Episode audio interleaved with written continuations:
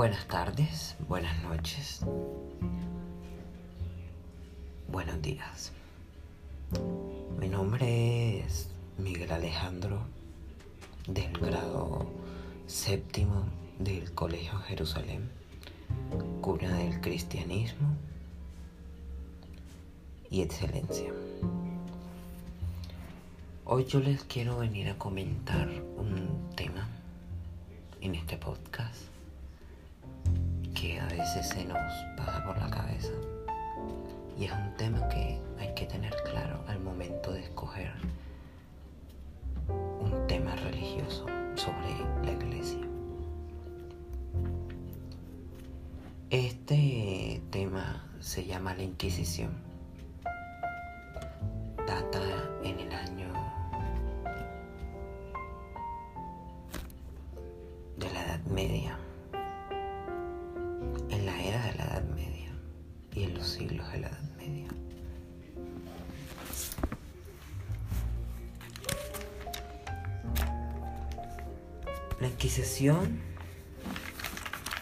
O, o Santa Inquisición hace referencia a varias instituciones dedicadas a la supresión de la herería, mayoritariamente en la Iglesia Católica. La herería en la era medieval europea muchas veces se, muchas veces se castigaba con la pena de muerte y estas se derivan todas las demás. El término Inquisición viene del latín, que busca o inquiere en la denominación de los plebiteros, que se, que se designaban a cada uno de los tres juzgados de la Inquisición. Tribunal y, una organización creada para extirpar la herejía religiosa de la heterodoxia, ideología y otros asuntos. ¿Alguna vez se han pensado de cuál es la verdadera historia sobre la Iglesia Católica? Hoy actualmente la Iglesia Católica niega y seguirá negando los actos que en tiempos y en siglos y en eras pasadas cometieron antiguos papas, antiguos sacerdotes, antiguos clérigos otro rango que tenga que ver con la Iglesia Católica. La Iglesia recurrió a la Inquisición, ya que algunos de los de los hombres y mujeres que no creían en lo que ellos le llamaban predicar y posponer el tiempo de uno mismo para dedicárselo a Dios y a lo que ellos creen y siguen creyendo. Sus seguidores arrestaban a la gente y se la llevaban y la torturaban durante horas, días y años hasta que eh, la iglesia recurría a uno de sus métodos de tortura llamado el aplastacabezas que me pareció el método final de que la iglesia era la que tomaba la decisión. Y es más me atrevo a decir que el mismo papa era el que tomaba la decisión de aplastarle la cabeza a un inocente solo porque no creía en lo que decía su secta.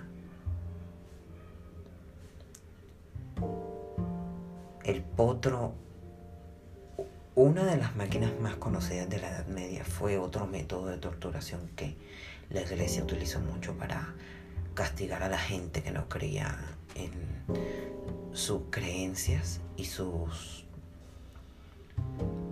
dichos y rezos y religión, a lo que le llamaban en su época.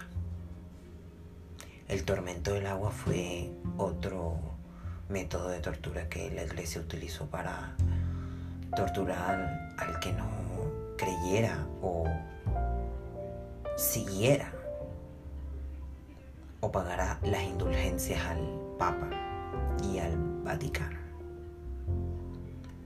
En fin. Eh, el tormento del agua consistió en que amarraban a la gente de cadenas que colgaban del techo y otras del suelo y les extendían las extremidades y los torturaban con agua hasta que o dijeran que aceptaban lo que dijera el Vaticano y la Iglesia.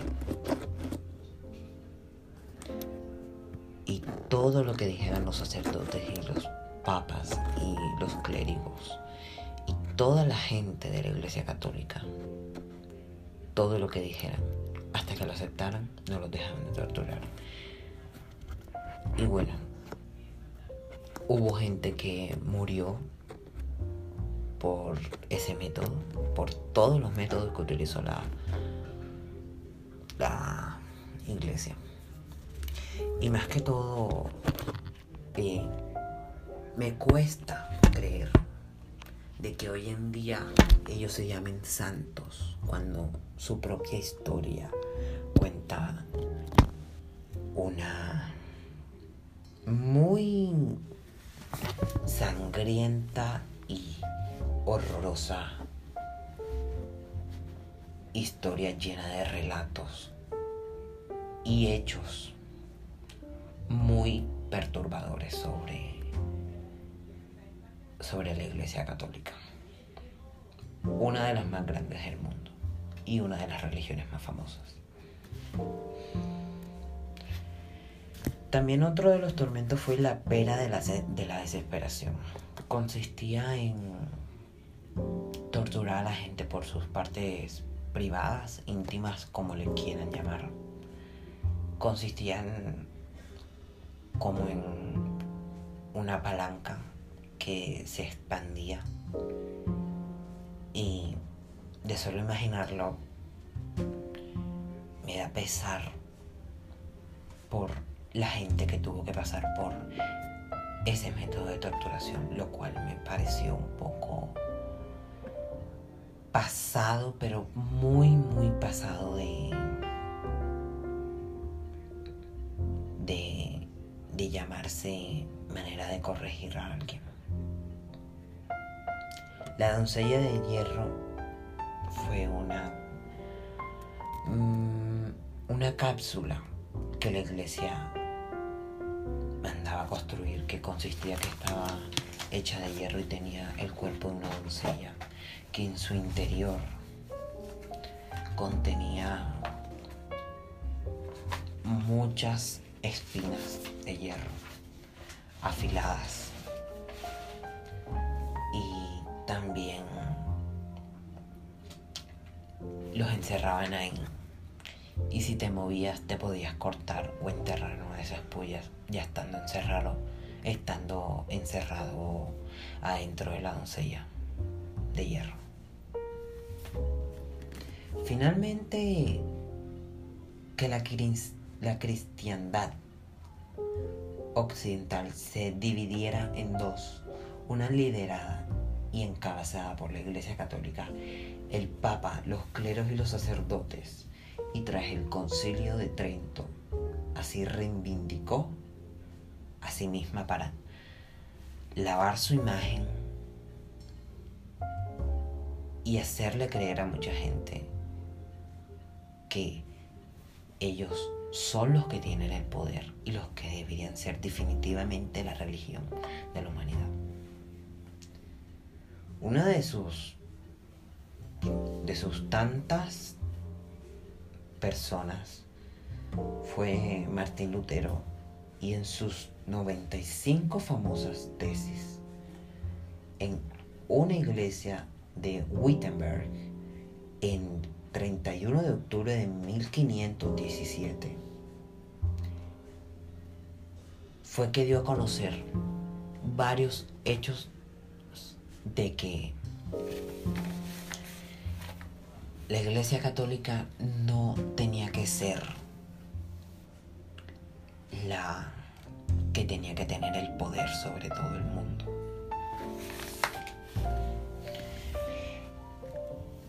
La Inquisición. La Inquisición, cuando hablamos de Inquisición, algunos pueden pensar que tiene que tratar de inquirir o de muchas otras cosas. Pero en realidad habla de un acto muy violento de la Iglesia Católica, que hizo referencia a varias intuiciones dedicadas a la supremación para torturar a la, gente para que ellos creyeran, creyeran solamente en la iglesia y en lo que ellos confirmaban que estaba bien. En la era medieval, en Europa, muchas veces se castigaban con la pena de muerte y de esta se debilitaban todos las demás personas. También hubo otro hecho que se conoció como la reforma protestante o simplemente el cristiano religioso, que fue la principalmente iniciando en Alemania durante el siglo XVI por Martín Lutero, que llevó a cabo un sirma de la Iglesia Católica para dar origen a numerosas historias y muchas verdades de lo que hacía la iglesia en esos tiempos. Y corrientes religiosas agrupadas bajo la denominación del protestantismo. Hoy conocido actualmente como los protestantes para los católicos somos los que no estamos de acuerdo con lo que ellos dicen o lo que dice el Papa. Sea quien sea el Papa, puede decir y hablar. Pero me parece una hipocresía, una hipocresía muy grande de que ellos hagan ver a la gente de que ellos creen en Dios. Y hoy en día vemos que hay papas que no se tomen en cuenta lo que varios de sus sacerdotes y padres y clérigos en todo el mundo hacen actos de que solamente el Papa sabe y se llega a enterar la verdadera historia, lo cual a mí me parece un acto como un poco mentiroso y falso de parte de que se hagan llamar religiosos. Lo cual para mí me parece es un poco muy, pero muy ignorante de que el Papa solamente mande a cambiar a un sacerdote, a un padre, a como le quieran llamar, de parroquia porque abusó de un ser. Me parece un acto muy... Me parece un acto muy, muy, pero muy... Muy... La palabra no la tengo, pero me parece un acto muy... poco de justicia que se pueda llamar. Las causas de la reforma o el movimiento cristiano fueron la venta de las indulgencias para financiar la construcción de la Basílica de San Pedro, lo cual me parece un robo de parte del Vaticano a todos los humanos en esa era y en otros tiempos. Está también ubicada dentro de Roma, en la ciudad del Vaticano, todas las indulgencias dieron inicio a la reforma protestante, la cual provocaría que algunas personas se rebelaran contra la iglesia y dijeran que no iban a pagarle al Papa solamente porque él quería tener el poder. Porque así fue cuando Miguel Ángel, el pintor, y muchas otras cosas de Miguel Ángel, le mandaron a construir en el Vaticano, lo que hoy se hace referencia a la Capilla Sixtina. Cuando Miguel Ángel creó la Capilla Sixtina y me imagino que la mayoría de personas que hayan ido o visto fotos saben que están pintadas. Pero Miguel Ángel tenía un relato de que en esa, en esa era y en, ese, y en esos tiempos eh, el cuerpo humano era algo bello para representar el trabajo que Dios hizo al crear al hombre. Y la verdad es que me parece un poco como que... Me parece un poco... Un poco absurdo de que el Papa de esa época haya mandado a pintar a Miguel Ángel su trabajo de años, meses y días, horas y minutos, solamente para ponerle ropa a las pinturas. Me parece muy absurdo. Y yo les vengo a hablar sobre estos temas sobre no solamente la Inquisición, sino que también sobre la Reforma, porque me parece que tenemos que saber verdaderamente a quién estamos dando la opinión, el poder y la razón.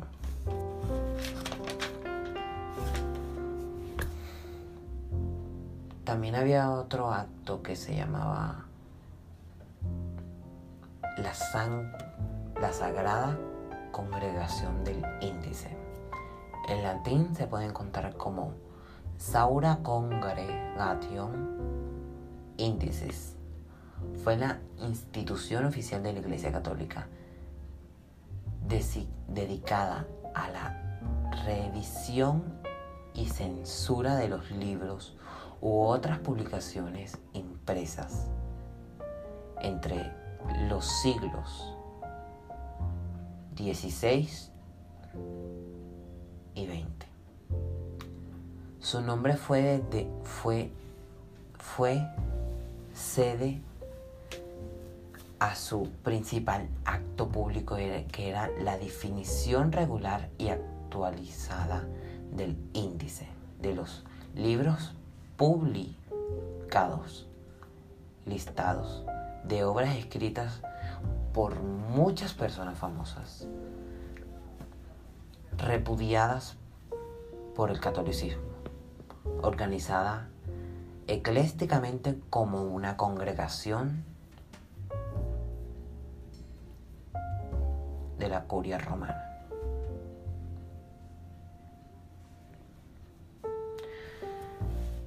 La iglesia en esos tiempos tenía muchos métodos tanto como la Sagrada Congregación del Índice, Inquisición, que era uno de esos métodos de tortura. Cosa que consiste en muchos hechos y relatos que ahora en día se hacen llamar eh, torturar, maltrato y otra serie de cosas.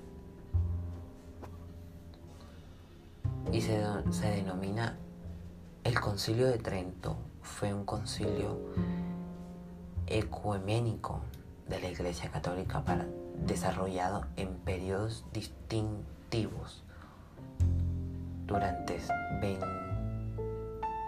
20 35 sesiones entre los años 1543 y 1563. Sus objetivos fueron definir la doctrina católica y disimilar a sus miembros condenando la reforma considerada por la Santa Sede como una herejía.